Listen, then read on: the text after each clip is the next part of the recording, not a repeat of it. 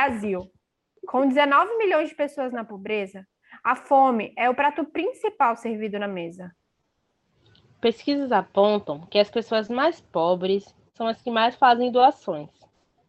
Não há sistema imunológico que aguente. A fome deixa 19 milhões de brasileiros mais vulneráveis à Covid-19. Meu filho morreu porque não teve coragem de me pedir comida.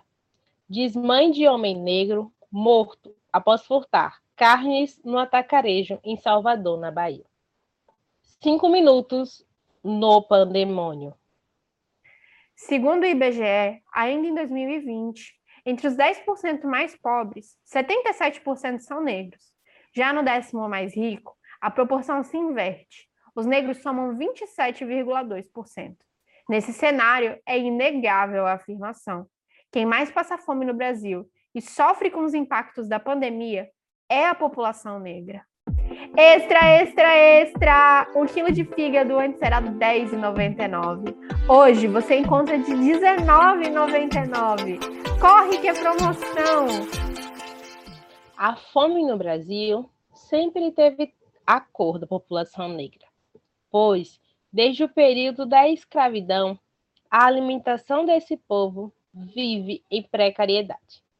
Pessoas negras escravizadas eram responsáveis por suprir as necessidades básicas da elite, tendo sua alimentação posta à margem.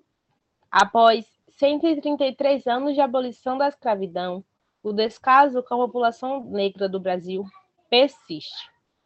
Hoje é agravado na pandemia do Covid-19, tendo o corpo social preto como um dos principais afetados pela insegurança alimentar e exposição ao vírus. Logo, é possível compreender que um dos pilares para o genocídio da população negra é matá-los também de fome.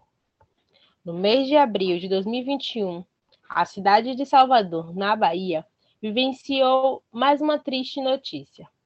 Dois jovens negros foram torturados e assassinados por traficantes.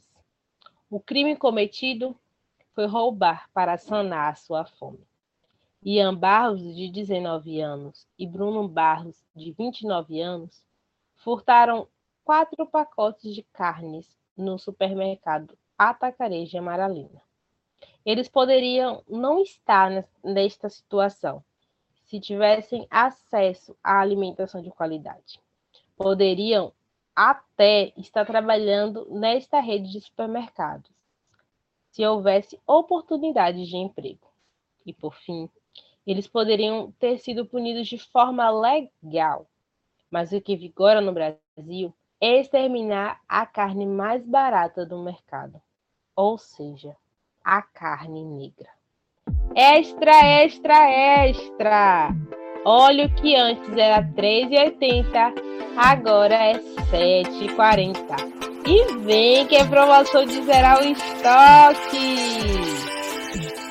É muito comum que o Brasil pense que aqui não tem gente que passa fome. Mas, ironicamente, nós também temos um jargão que quase todo mundo conhece. Não deixe comida no prato, tem tanta criança querendo comer. É repetido com frequência para todo pequeno que não aceita o que é servido. Ainda mais nessa pandemia, em que tudo está mais caro. No entanto, uma coisa é certa: a imagem da fome nem sempre é nacional. No país da abundância, ela não existe. E quem sofre desse mal só pode ser invisível. O brasileiro que passa fome não assusta, não choca e tampouco vira notícia frequentemente. O governo não repensa perguntas importantes. Como ele é, que cor ele tem, onde ele está, como vive. Caso contrário, não teria suspendido o auxílio emergencial durante o período de dezembro a abril, quatro meses em que o povo brasileiro foi entregue aos braços da morte e da fome.